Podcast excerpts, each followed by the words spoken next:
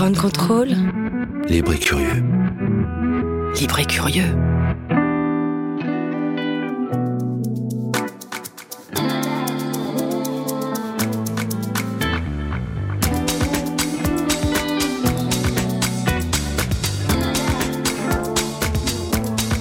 Buongiorno a tutti. Goedemiddag. Hola. Et bonjour à tous et bienvenue dans votre émission. Oui, c'est votre émission. L'Europe est une fête.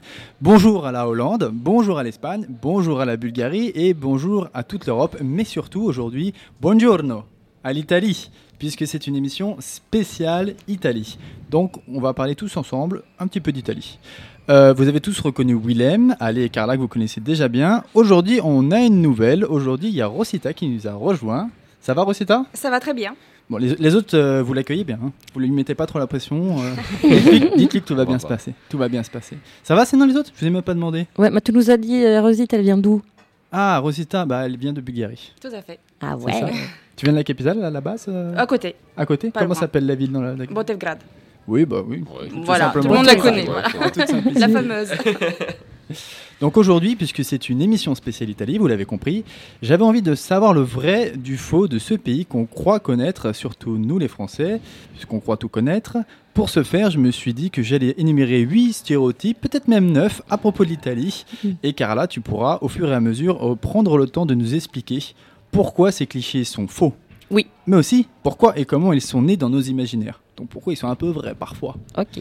Alors, est-ce que tu es prête? Oui. Attention, ça va être. euh, On commence. Il paraîtrait que les Italiennes sont toutes de très belles femmes et que les hommes ont tous la classe, même s'ils sont très pollus. ok. Alors, il faut dire juste que aussi les femmes, elles sont très poilues. Ça, c'est vrai. que les hommes sont poilus aussi.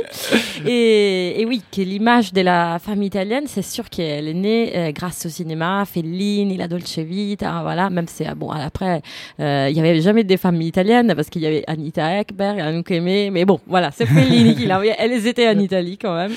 Et, et aussi, voilà, les, femmes italiennes sont très belles euh, parce que toute la peinture, la Renaissance, Raphaël, euh, exactement. Voilà, ça c'est notre euh, côté art, de l'histoire- histoire de l'art. Alors, deuxième stéréotype, je crois que les Italiens sont jaloux des Français depuis que la Joconde est devenue française. Alors. oui, un petit peu. Alors, il faut dire qu'officiellement, Leonardo da Vinci a commencé, a commencé à peindre la Joconde en Italie, d'accord? Et à la fin, l'a fini en France et, et ensuite il a vendu à François Ier. Voilà. Donc et après, il y a aussi un bruit comme quoi euh, la Joconde a été volée par Napoléon pendant sa campagne en Italie. Et non, mais la chose qui nous a fait vraiment, vraiment un peu euh, énerver, c'était euh, le tweet du musée du Louvre euh, cet été, hein, à- au lendemain de la victoire euh, de la Coupe du Monde, dans laquelle on voit non, euh, la Joconde avec le, le maillot de l'équipe de France. Elle porte le maillot de l'équipe Ouais, de France. non, ça va pas, non Ah, tiens, puisque tu parles du foot, euh, j'ai cru comprendre que les Italiens étaient euh, les meilleurs au foot, mais en ce moment ils sont bien nuls. Quoi? Non, qu'est-ce que j'ai tu comprendre. Mais non, non. Bon, alors on passe un moment compliqué là, Euh, mais mais quand même, on a gagné quatre coupes du monde, hein, 34, 38, 82, 2006, voilà, surtout 2006, les Français. Ah oui, oui, ça On va. rappelle ça. Et donc voilà, euh, au reste, la nation du foot, voilà, par excellence. Et surtout, la Mhm. chose la plus importante, c'est qu'il y a vraiment un, Italie, tout le monde tient pour le foot, n'importe quelle classe sociale. C'est ça vraiment, c'est quelque chose vraiment qui est dans toute la société italienne. Tu peux être ingénieur, astrophysicien, euh, ouvrier, tout le monde tient pour ça, le foot. C'est vraiment, des moments vraiment quelque quoi. chose euh, que Mhm. j'ai jamais rencontré nulle part ailleurs dans le monde. Alors, euh, l'autre chose un peu plus sérieuse, on m'a dit qu'en Italie, au nord, il y avait les riches et au sud, il y avait les pauvres. Oui, alors effectivement, on on a, on, on vit, un- on a, on a toujours vécu ce moment où le- beaucoup de, de- des familles du sud allaient dans le nord, hein, et, et effectivement, c'est, c'est, c'est vraiment, il y a vraiment cette grande, grande, grande différence euh, qu'on essaie tout le temps de rattraper. Et maintenant, Salvini est en train de rattraper très, très bien euh, cette différence parce qu'il a décidé, non, c'est plus les gens du sud les problèmes, c'est les migrants. Voilà. Ah. Donc voilà, on commence à résoudre le de- problème.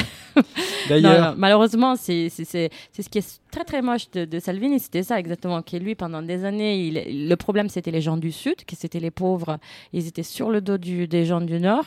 Et maintenant, tu vois, euh, c'est plus ça le problème, tu vois, il s'est focalisé sur les migrants. D'ailleurs, est-ce que les Italiens sont tous racistes? Ah bah voilà, justement. non, non, on est. Moi, je, moi, je pense pas. Euh, c'est vraiment quelque chose. Euh, c'est vraiment quelque chose qui m'étonne euh, en, ce moment. C'est vraiment quelque chose qui historiquement on n'a pas, parce que l'Italie, ça a été toujours une terre de passage. Tout le monde passe hmm. et, c'est très, très, très ouverte. Donc vraiment, pour ces extrémismes, il n'y a vraiment pas la place dans notre pays. Alors plus léger. Les Italiens mangent que des pâtes et des pastas. Des pâtes et des pastas, oui, bah c'est la même chose. Et, des pizzas toute la journée, même au goûter. Toute la, journée, toute la journée peut-être pas, mais bon, moi c'est vrai, aujourd'hui je fais la matriciana, la pasta la matriciana avant de venir ici. Ah, et, non, mais bon, après effectivement, il y a plein, euh, plein d'autres plats, euh, je sais pas, les melanzane, la parmigiana, euh, il y a aussi des trucs avec la viande, voilà, c'est pas, c'est pas que les pâtes et la pizza, mais effectivement, on mange beaucoup de pasta et pizza, oui. Et alors, on m'a expliqué qu'en Italie, tout le monde était catholique. D'ailleurs, il y a des églises partout. Alors, c'est pas. Alors, effectivement, il y a énormément d'églises. Hein. Euh, à Rome, surtout, il y en a énormément, énormément, énormément, énormément. Après, on grandit dans une société qui est catholique, mais euh, c'est euh, effectivement il y a 50% des Italiens qui se disent catholiques, effectivement qui pratiquent, qui vont à l'église, euh, à la messe et tout ça. Et, en tout cas, voilà, c'est quelque chose qu'on on grandit dans une atmosphère très très catholique, ça c'est sûr. Et alors, l'Italie est un pays de vieux, c'est vrai? Oui, ah. effectivement, l'Italie a confirmé son statut de deuxième pays le plus vieux du monde, juste après le Japon tu vois. Euh, en fait, on a 168 euh, euh, personnes âgées pour 100 jeunes. Hein, et il y a une prévision des listats qui est, on va avoir 265 je ne sais pas le dire, 265 personnes âgées pour 100 jeunes dans 20 ans. Ah, on, a vraiment, moi j'avais regardé aussi que le nombre d'enfants par famille c'était 0,9. Voilà, voilà, donc vraiment on est en voie d'extinction. Sauvez-nous. Et euh, alors, euh, les Italiens sont des voleurs. C'est pour ça qu'ils ont créé la mafia, c'est ça? Non, c'est pas, c'est pas, c'est pas vraiment ça. Alors, euh, c'est, on peut pas, c'est vraiment très très long ça. La, mafia, dans tous les cas, existe. Hein. c'est vrai que c'est un mm. cliché qui, qui est vrai. Elle existe malheureusement beaucoup dans le sud, avec ces quatre grands mouvements Cosa Nostra, la Camorra, la Sacra Corona Unita, Andrangheta. Mais après, voilà, c'est, c'est une façon d'organiser la la, criminalité autour de la famille, hein, on va dire, ces familles qui ont le pouvoir, mais qui existent partout dans le monde, pas que, euh, pas que en Italie, hein, il y a la mafia russe aussi. Alors rien à voir, mais si les Italiens mettent beaucoup de parfum, c'est parce qu'ils ne prennent pas de douche. Non mais alors ça, vraiment, alors déjà c'est ce qu'on pense nous tous des Français parce que vous oh. avez vous avez pas de bidet et donc vous prenez euh, quand vous n'avez pas le temps de prendre douche, vous mettez un parfum. Oh, bah nature, quoi. bah, merci en tout cas, Carla, pour ces petits éclaircissements. On va aller euh, tout de suite avec euh, Willem en Hollande et voir euh, son point de vue, lui, sur l'Italie et ce qu'il a à nous raconter de l'Italie. Gli Olandesi, fratelli d'Italia. Buongiorno Casimiro. Wow. Moi qui n'ai connu toute ma vie que le ciel du Nord, je me transforme aujourd'hui en Guglielmo en virant de bord pour rendre hommage à l'Italie et aussi un peu à Charles. Ah. Et soyons honnêtes, quel pays a mieux placé pour faire cela que les Pays-Bas? On peut beaucoup dire euh, des Hollandais, mais pas que nous avons le tempérament euh, méditerranéen. Donc je nous crois euh, le plus objectif pour analyser l'influence de la botte italienne. Et alors pourquoi tu veux rendre hommage tout particulièrement à l'Italie pour cette émission? Bah déjà parce que c'est le thème, hein. mais, mais aussi parce que l'Hollandais d'aujourd'hui est italophile. Euh, il ah. fut un temps, il y a quelques années, nous étions tous francophiles. Les premiers Hollandais qui parlent trois mots de français, oh, c'était la classe. Les premiers qui osaient demander la carte de vin dans un resto, voire commander un steak tartare, la vache. Qu'est-ce qu'ils étaient cool. Mais aujourd'hui, je suis désolé, être francophile, c'est du has-been. La mafia bretonne a été remplacée par son adversaire sicilien et les grands crus du Bordelais ont perdu face aux Chianti de Toscane. Ça, ça fait mal. Et donc, c'est devenu ringard d'aimer la France. Merci, Willem, pour ce petit rappel. Mais comment cette transformation a eu lieu dans l'esprit des, Hollandais? Bah, J'aimerais déjà faire référence à notre première émission, et nos plus chers auditeurs s'en souviennent forcément. L'Hollandais part de plus en plus souvent en vacances en Italie, et euh, elle est devenue sa destination euh, préférée. Une tradition qui oh. a été euh, instaurée par la famille royale elle-même quand elle a construit son pied-à-terre estival sur la côte italienne à Porto Ercole. Et depuis le moment où notre ancienne reine s'est convertie à la Dolce Vita avec un Negroni à la main, bien évidemment, l'amour de mes compatriotes n'a cessé d'augmenter. On ne veut plus de champagne, on veut du Prosecco. On veut, on veut pas de café noisette, non merci, on veut une cappuccino. Plus de Peugeot, Peugeot ou de Renault, mais un véritable Alfa Romeo. La France, c'est le pays des papis qui jouent à la pétanque. L'Italie, c'est le oh. pays de beaux gosses qui jouent au calcio et les belles femmes qui portent les grandes marques venant des plus célèbres boutiques de Milan. Les Hollandais veulent être comme ça aussi. Sauf. Ah, j'entends un petit bémol, enfin, dans cette histoire d'amour. Ouais, il faut le dire, on vous a mis mal, cher Carla. Pour en donner que quelques exemples, comme les Français, on pense que l'œuf est facultatif dans la pasta carbonara. on pense qu'il est tout à fait autorisé de boire du lait dans son café après 11h du matin et que gnocchi se prononce comme gnocchi. Mamma mia Et en effet, ça ne s'arrête pas là. Il y a quelques années, petite anecdote, moi, avant de devenir un grand chroniqueur euh, d'Europe est une fête, je travaillais dans un petit restaurant. Un jour, en septembre, au moment où tout le monde était plus ou moins rentré de vacances, je servais un verre de Prosecco à un couple qui venait de passer quelques semaines en Italie. Après, avoir étudié la carte, ils étaient prêts à commander et monsieur voulait un carpaccio comme entrée et une entrecôte comme plat. Je lui demandais ses préférences de cuisson pour le bœuf et il me répondit bien cuit, s'il vous plaît, car j'aime pas la viande crue. L'amour, même pour un pays, passe par le ventre, peut-on dire. Alors, euh, j'ai l'impression qu'Italie perturbe les Néerlandais Qu'est-ce qu'on peut faire ça? Bah, En même temps, il faut pas oublier que c'est pas facile d'être hollandais. Il hein. euh, y a personne en France qui se déclare hollandophile. Et quand les Italiens rentrent de leurs vacances aux Pays-Bas, ils ne peuvent pas aller dans les restaurants euh, qui servent des plats typiquement néerlandais. Nous, aux Pays-Bas, on a toujours dû importer le chauvinisme d'autre part, soit la France, soit l'Italie. Et, toi, Willem, pardon, Guglielmo ou, peut-être Guillaume, qu'est-ce que tu préfères? Bah, Moi aussi, je suis perdu. Hein. Euh, j'aime bien mon petit espresso et je suis jaloux des Italiens et leur art de, parler avec les mains. Après, j'étais aussi ému que tous les Français euh, quand Daznavour nous a quittés il y a presque deux semaines.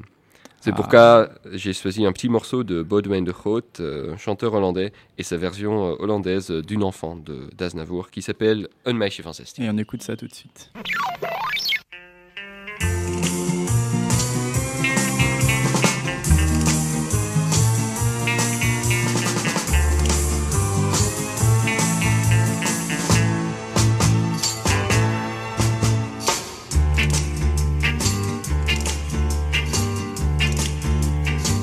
Ze woonde in een villa-wijk, haar ouders waren stinkend rijk. Toch was daar niets meer dat haar bond, ze gaf zich aan een vagebond. Die sprak van liefde het oud verhaal en zij geloofde het allemaal. Zo ging ze weg, ze nam niets mee, alleen haar jeugd en het idee dat hij haar man was, zij zijn vrouw. En het altijd zo blijven zou.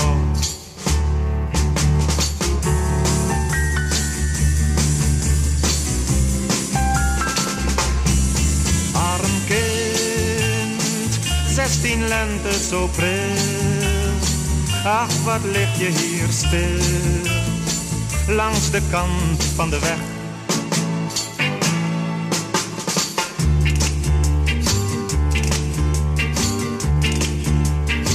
Ze trokken voort van stad tot stad omdat hij ruimte nodig had. Het zwerversleven was te zwaar, niet voor een kind van 16 jaar. Haar liefde was haar levenslot, ze ging haar langzaam aan kapot. Ze kon de hartstocht niet weerstaan, moest tot het einde verder gaan. Ze was geen kind, maar ook geen vrouw. En wist niet wat er komen zou.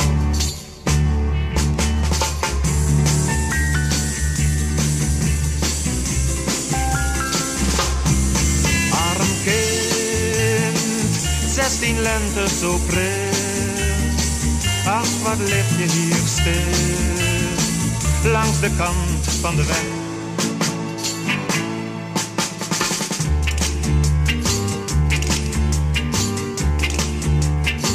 Ze werd vermoeid, zag bleek en vaal, verloor haar jeugd, haar ideaal.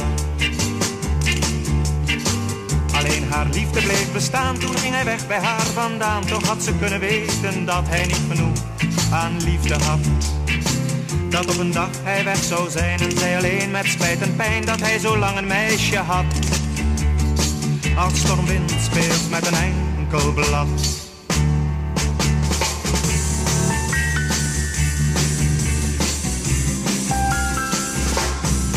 Arm kind, zestien lente zo pril. Ach, wat lig je hier stil, langs de kant van de weg. Eh bien, c'est une découverte, mon cher William, cette musique. On a découvert un artiste et une façon d'interpréter une chanson qu'on connaît tous. Plus- Ah, on m'entendait pas Je vais répéter. Eh bien, c'est une découverte, mon cher William. Alors, les autres, je me tourne vers vous pour euh, savoir euh, si euh, vous aussi vous vous sentez italophile dans vos pays. Est-ce que vous avez l'impression qu'il y a une vague d'italophilie partout en Europe? Ou est-ce que vous dites Ah, mais non, mais pas du tout, on connaît pas ce pays On connaît le pays à travers les, les clichés, comme on a déjà parlé, mais Pas forcément italophile. non, comme voilà, la Bulgarie, c'est plus euh, les pays qui peuvent la protéger, comme euh, la Russie ou les États-Unis. Ah, donc c'est par intérêt que vous êtes euh, Malheureusement. payophile. Tout à fait. D'accord, c'est un point de vue. Voilà, un tout petit pays pour survivre. Ouais, c'est sûr. Ouais. Est-ce que tu peux, euh, est-ce que tu peux me rappeler combien- quelle est la population de la Bulgarie? 7, mille- 7 millions. 7 millions, d'accord. Ouais. Ok, oui, en effet, c'est un petit pays. Voilà. Et euh, donc, euh, et en Espagne, il n'y a pas forcément d'italophilie, tu le sens pas forcément Non, je ne pense pas. Par contre, il y a beaucoup d'influence euh, de la nourriture euh, et de la chanson aussi italienne. Ouais. Et, mais je pense qu'il n'y a pas des, forcément ça. Par contre, je pense que dans les années 90, on a eu un peu de ça avec la culture des États-Unis, parce que c'est comme quand tous les produits américains sont entrés en Espagne. Et du coup, je pense que c'était cool de s'habiller à l'américaine. Mais plus maintenant, je pense. Ça y est, c'est fini l'américanophilie Ouais. en Espagne. Ok. euh, je voulais... Italie aussi, on n'est pas italophile, hein, en tout cas.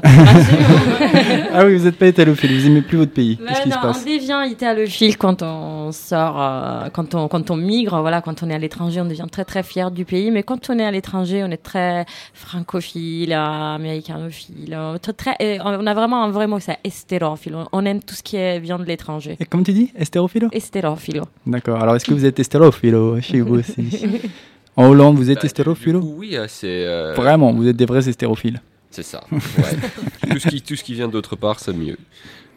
D'accord. Euh, vous avez d'autres réactions par rapport à tout ça ou euh, on va tout de suite lancer euh, notre cher Ale et euh, son aller-retour italo-espagnol?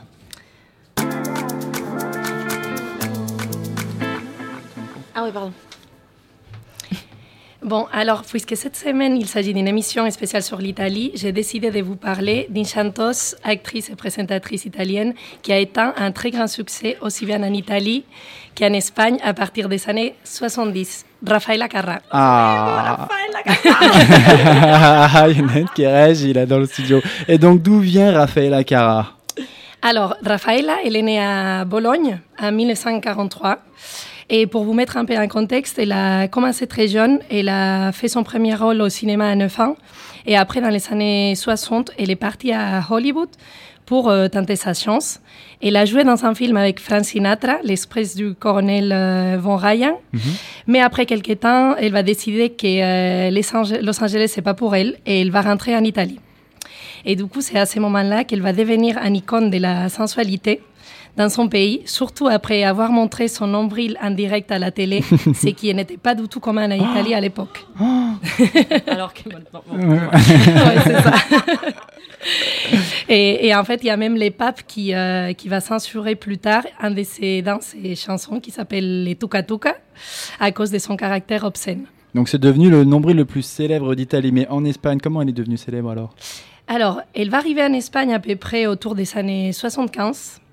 Et euh, elle va apparaître euh, dans une émission de télé. Et en fait, avec sa sensualité qui contrastait beaucoup avec euh, la société conservatrice de l'époque, parce qu'en fait, l'Espagne venait juste euh, de sortir de la dictature. Et, euh, et dû au fait qu'elle a lancé un disque avec ses chansons italiennes, mais traduites à l'espagnol, elle va devenir toute une célébri- célébrité dans mon pays. Elle va réussir à, à sortir dans une émission qui s'appelle La Hora de Rafaela Carrà, et dans laquelle, avec sa présence et son énergie, elle va séduire tous les publics de l'époque. En fait, l'Espagne va tomber amoureuse de Rafaela, mais elle aussi, elle tombe amoureuse de son deuxième pays. Elle va dire à plusieurs reprises Je n'ai pas d'ascendance espagnole, mais j'ai l'impression d'être née ici et d'avoir toujours vécu ici. Oh, Ça, c'est beau ça. Alors, Laura de Rafaela Cara, je traduis juste l'heure de Rafael Cara. Voilà, c'est juste pour vous montrer que je maîtrise un peu l'espagnol.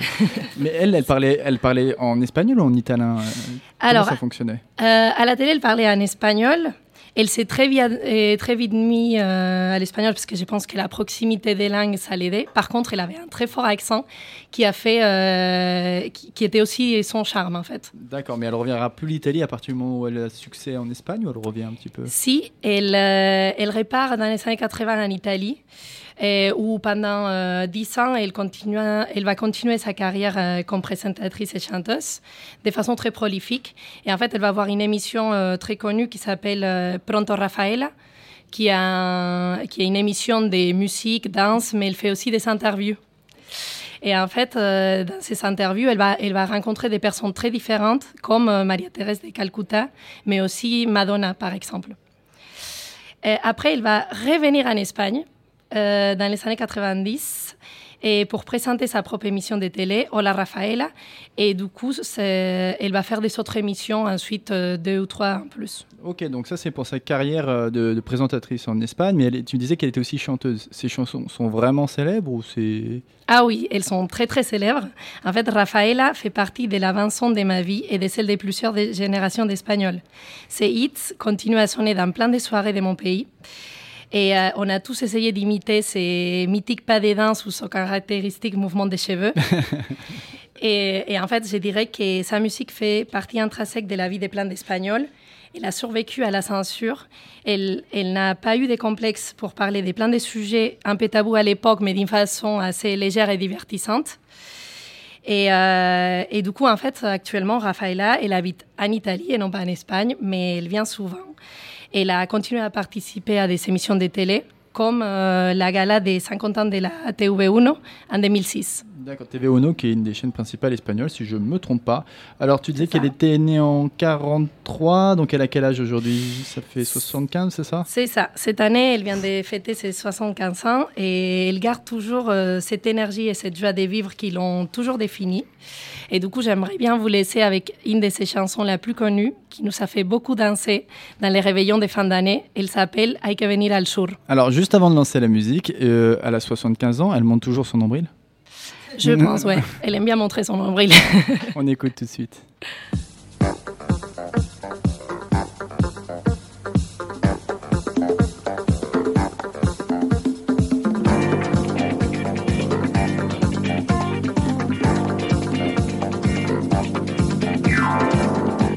Si acaso se acabe el mundo, todo el tiempo he de aprovechar. Corazón de vagabundo, voy buscando mi libertad. He viajado por la tierra y me he dado cuenta de que donde no hay odio ni guerra, el amor se convierte en rey. Tuve muchas experiencias y he llegado a la conclusión que perdida la inocencia, en el sur se pasa mejor. Para hacer bien el amor hay que venir al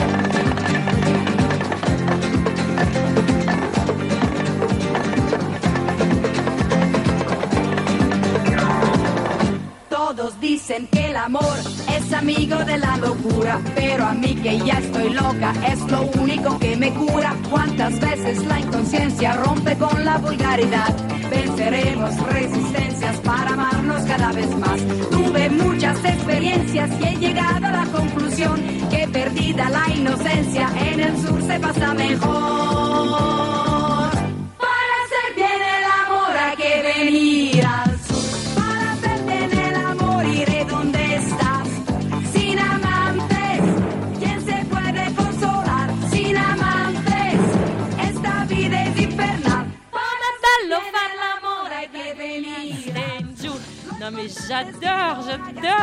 D'apprécier, oui. Oui, non, mais attendez, parce que Raphaël Acara, déjà, c'est, c'est vraiment un, un morceau de, de mon enfance. Ça, évidemment, on a grandi en regardant Fantastico à la télé euh, et elle était là tout le temps. Alors, il faut dire que voilà, pour qui ne l'a jamais vue, peut-être on s'imagine la typique femme italienne. En fait, elle est blonde, tu vois, elle a Mm. son carré blond, comme ça, en platinum, un peu On sort Euh, du comme- cliché complet, quoi. Ouais, un peu comme France Gall, un petit peu, voilà, Mhm. comme style. Donc rien à voir hein, avec, euh, on va dire la typique euh, femme italienne, je crois qu'on on peut s'imaginer. Et, et, et voilà, c'est elle euh, vraiment qui a commencé cette tradition de traduire les chansons italiennes les- en espagnol, Mhm. euh, parce que ça, ça ouvre tout un autre marché aussi en Amérique du Sud. Et là, Laura Pausini et Rosa Ramazzotti, là maintenant, ils se font un gros marché comme ça. Et, D'accord. et, et sur Raphaël Acara aussi, il y a un petit, un petit anecdote, qui, qui était vraiment, c'est vraiment un bout d'histoire de la télévision italienne.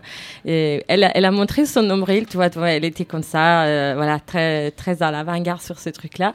Et en fait, il y a une émission que je vous invite à aller rechercher sur YouTube, c'est génial, où il y a Roberto Benigni, vous voyez Roberto Benigni, Oui, non? qui, qui va, qui, qui va, qui va, qui arrive à Fantastique, tu vois, il l'invite et tout. Et lui, il rentre sur scène, il commence à faire Raphaël, Et il essaie, il essaie de lui toucher, euh, pas le nombril, c'est un sketch c'est à mourir derrière. C'est vraiment le truc là où Roberto Benigni il était vraiment euh, au max de sa vie. Là. Franchement, c'est un morceau d'histoire de la télévision italienne. Ah, Un trop bien. Il faut qu'on regarde forme. ça.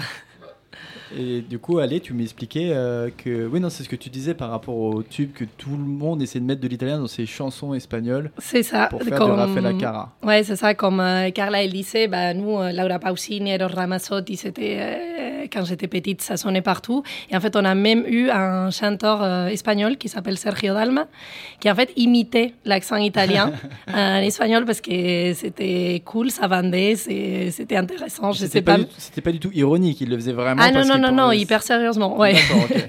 Ouais, ça- parce qu'en général, quand on imite des accents, on, im- on imagine des choses ironiques, et là, non, c'était vraiment euh, Ah, non, non. pour le business. Vous avez ça. des artistes comme ça qui ont essayé de, de vendre leur musique dans d'autres langues euh, Bah, on, on a un, un chanteur euh, aux Pays-Bas qui s'appelle Marco Borsato. Euh, et c'est un chanteur d'origine euh, italienne et qui, qui chante que en néerlandais. Donc je sais pas s'il a, commencé en italien. Je pense pas euh, qu'il est très connu là-bas. Non, je, Mais, ça me fait pas la même mystère. réaction de Raphaël Acara. Ouais, c'est ça. bon, il n'a pas montré son nombril non plus, donc euh, peut-être c'est pour Ouais, ça. c'est peut-être pour ça. Ok, très bien. Euh, Rosita, tu as des artistes bulgares qui se sont exportés Non, on essaie, ils essaient déjà de, de, de- peut-être devenir célèbres en Bulgarie. Je pense que c'est pas facile non plus. Eh Bien écoute, on va t'écouter puisqu'on va partir en Bulgarie. euh, et donc même si on part en Bulgarie avec toi, Rosita, on va toujours rester un petit peu en Italie.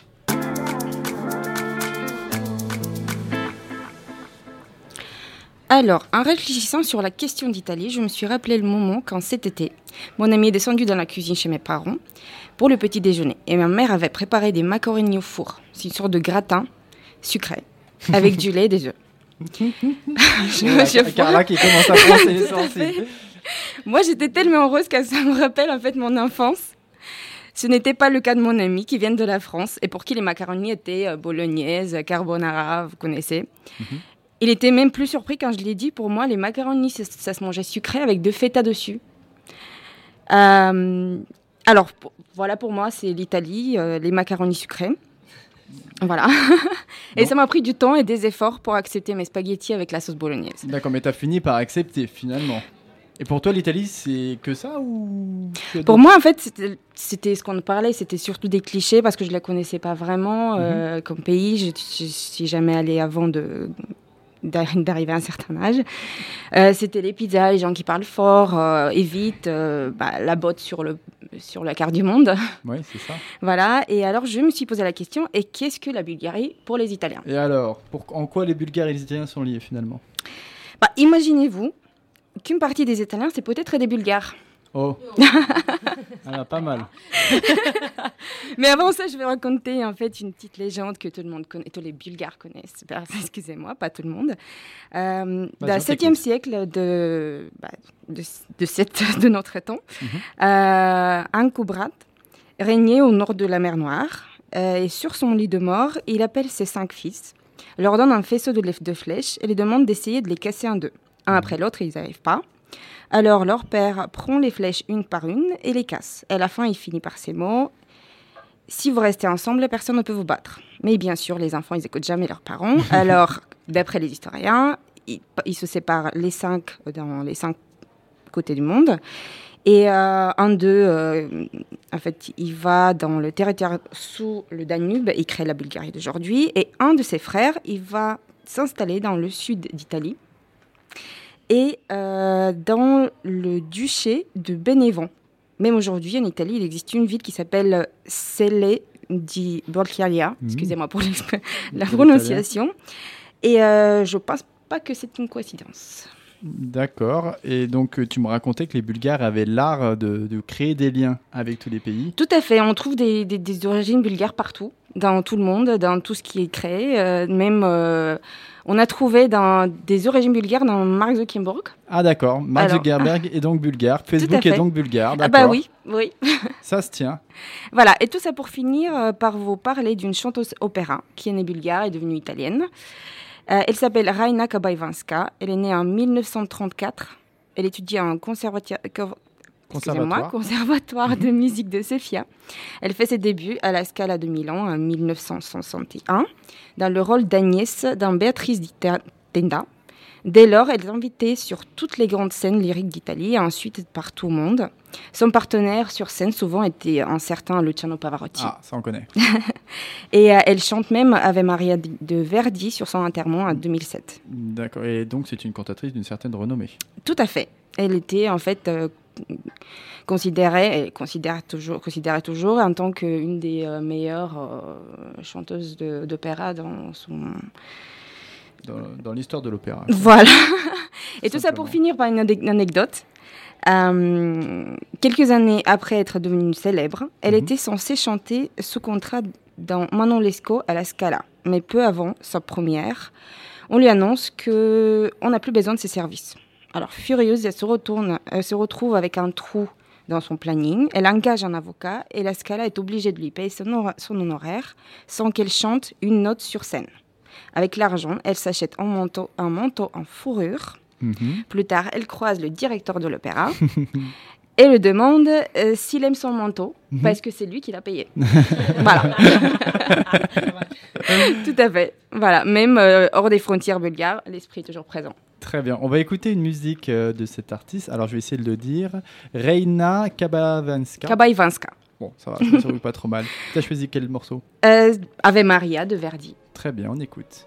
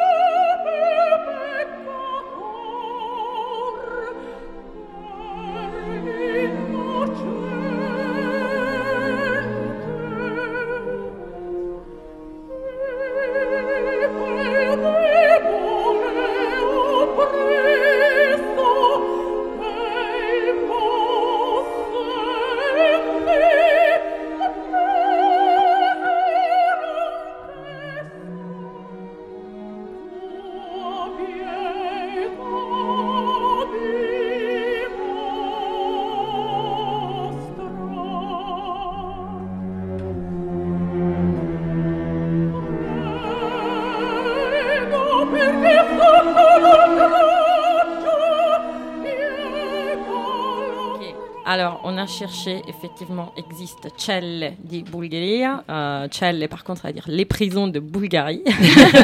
Mais où, effectivement, on a googlisé et c'est vrai que c'était un village euh, qui est fondé par, par des Bulgares. Ah bah voilà, je vous ai pas menti. Et donc, tu avais une anecdote à propos de ce village? Euh, en fait, ils ont euh, créé un monument, ils ont fait un monument qui représente justement le fils qui bulgare, Mhm. qui euh, qui a fondé euh, cette partie de l'Italie. Est-ce que. Alors, moi, j'avais une autre question, euh, excuse-moi, par rapport au fait que tu avais l'impression qu'il y avait de la Bulgarie un peu partout dans le monde. Oui. Est-ce que vous aussi, dans vos pays, on essaie de trouver des points communs? Et il y a des légendes qui se créent dans tous les pays du monde. On se dit, ah, regardez, euh, il y a un vélo, c'est un vélo hollandais. là, je suis, là, je suis dans un gros cliché. Ou euh, est-ce que c'est des choses qui, qui sont présentes Pas forcément du tout, pas besoin. euh? Si là, je vous vois chercher, chercher, Mm. vous allez chercher, vous allez prendre le temps de chercher. Nous, on va tout de suite écouter euh, Carla pour célébrer l'Italie.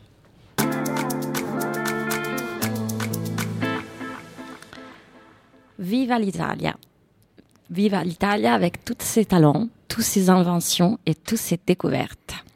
Viva l'Italia, Ennio Morricone, Sergio Leone et les spaghetti western. Viva l'Italia, les notes pour faire la musique et le piano. Viva l'Italia avec Fellini, Roberto Benigni, Massimo Troisi et Gianmaria Volonté. Viva l'Italia, Ettore Scola et une journée particulière. Viva l'Italia et tous les artistes expatriés, tous les chercheurs expatriés, Marco Polo et tous les voyageurs.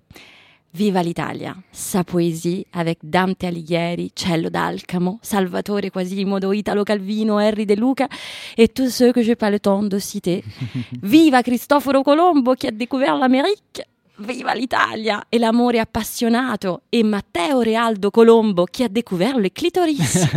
Il l'appelait l'amour ou la douceur de la femme. Ah, Viva l'Italia et sa nourriture. Bien sûr, la pasta, la pizza, la mozzarella, i pomodori e il basilico. Viva l'Italia, Procopio, il gelato e il tiramisù. Viva l'Italia, Meucci et Marconi, la radio et le téléphone. Viva l'Italia, la cafetière, évidemment, et l'ordinateur. Oui, le premier ordinateur portable, le programme 101 de Monsieur Olivetti, qui a permis le premier voyage de l'homme sur la Lune. Viva l'Italia, la Fiat, la 500 et le jacuzzi. Viva l'Italia, le design e Perinfarina. Et viva la mode, Giorgio Armani, Versace et Valentino. Viva l'Italia, ces petits villages avec les Vespa et les Ape et son gay bordel dans les rues. Viva l'Italia, ses sourires, ses îles sauvages, ses forêts, ses Alpes et ses collines. Viva l'Italia, les arènes et les théâtres à l'italienne. Viva l'Italia et cette langue italienne qui personne ne parle vraiment. Viva l'Italia et ces dialectes qui s'étendent comme un filet sur toute la Méditerranée. Viva l'Italia avec Rome et sa beauté. Elle est belle, Rome, comme une maman qui nous berce. Viva l'Italia et Venise, qu'il va falloir protéger de tous les navires des croisières. Viva l'Italia et tout son sud qu'on doit libérer de toute forme de mafia, de camorra, d'andrangheta, de Sacra Corona Unita, etc., etc. Viva l'Italia et ses ports et ses aéroports qu'on va laisser bien sûr ouverts à toute l'humanité.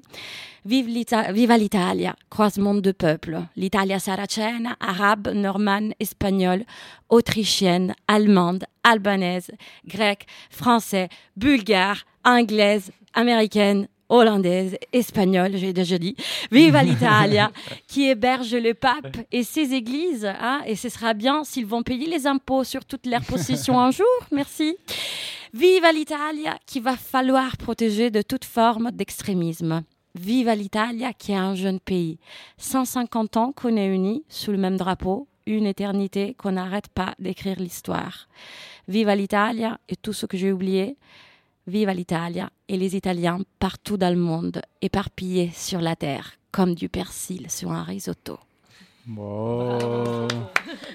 Viva l'Italia Et donc pour ponctuer tout ça, tu as une musique à nous faire écouter. Oui, ça s'appelle Viva l'Italia di Francesco De Gregori. Viva l'Italia.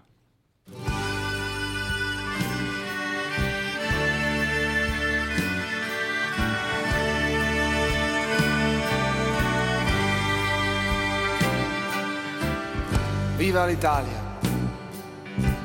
L'Italia liberata, l'Italia del valzer e l'Italia del caffè. L'Italia derubata e colpita al cuore. Viva l'Italia, l'Italia che non muore. Viva l'Italia, presa a tradimento. L'Italia assassinata dai giornali e dal cemento. L'Italia con gli occhi asciutti nella notte scura. Viva l'Italia, l'Italia che non ha paura.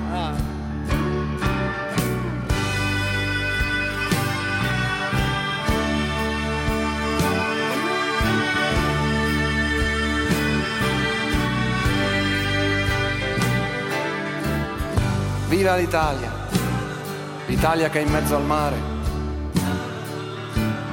L'Italia dimenticata e l'Italia da dimenticare.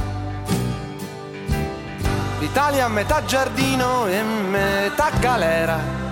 Viva l'Italia, l'Italia tutta intera. Viva l'Italia, l'Italia che lavora. L'Italia che si dispera e l'Italia che si innamora. L'Italia metà dovere e metà fortuna. Viva l'Italia, l'Italia sulla luna.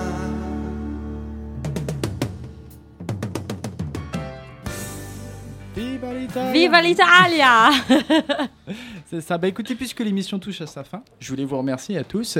Mais avant de finir, je vous propose un petit jeu, comme la dernière fois. Sauf que cette fois-ci, il ne faut pas deviner le, le pays de provenance d'un proverbe. Je change un petit peu les règles. Cette fois-ci, chacun d'entre vous va prononcer une phrase dans sa propre langue.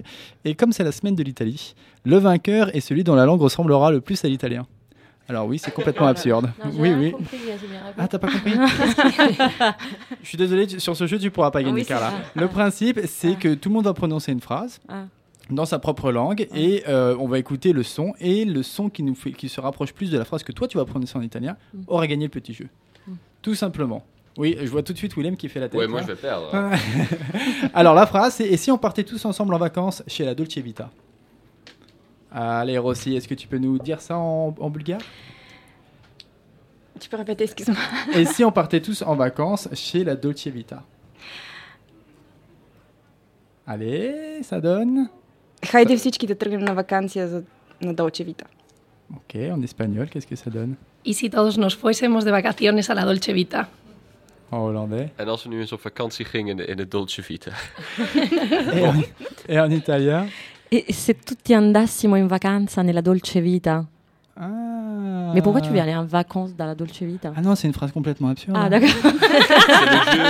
Le- le- Alors, à votre avis, euh, qui ressemble le plus là? Moi, je dirais que c'est peut-être. Ah, le- c'est- ça, L'espagnol, ça vous paraît bien, c'est espagnol? Oh, ouais. Moi, le J'avais plus de chance, je pense. Bon, bah, écoute, allez, t'as gagné cette fois-ci. En tout cas, je voulais vous remercier tous. Merci d'avoir fait vivre cette euh, émission. Merci Willem pour euh, nous avoir euh, pour assumer son italophilie. Merci à Ali, à Ali de nous avoir fait découvrir Raffaella Cara qui a beaucoup enthousiasmé Carla. Euh, car aussi, euh, merci à Rossi pour cette première chronique. Merci à Carla de nous avoir fait découvrir un petit peu d'Italie aujourd'hui. Merci à Radio Grande Contrôle d'accueillir l'émission. Merci à Mafé, merci à Mathilde et Félix. Et merci à toutes les personnes qui nous ont écoutés aujourd'hui. On leur fait des petits coucous. Voilà. merci à tous. Et puis on se dit au revoir dans toutes les langues. 1, 2, 3. Au revoir. À la prochaine. Salut.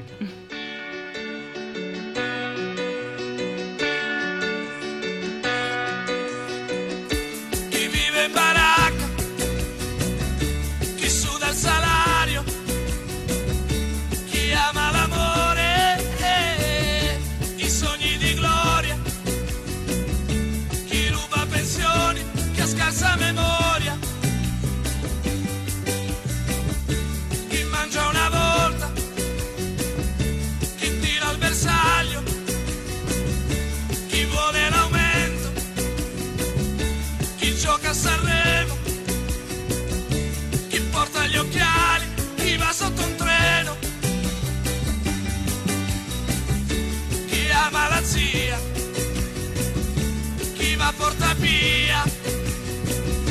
Chi trova scontato, chi come ha trovato.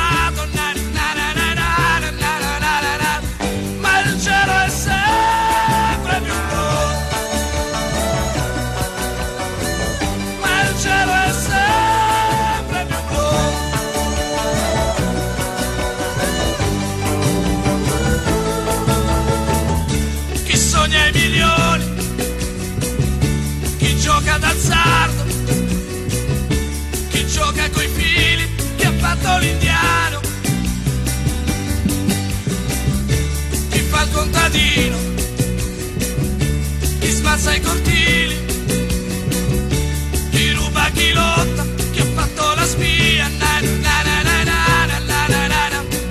ma il cielo è sempre più blu. Grand contrôle. Libre et curieux. Libre et curieux.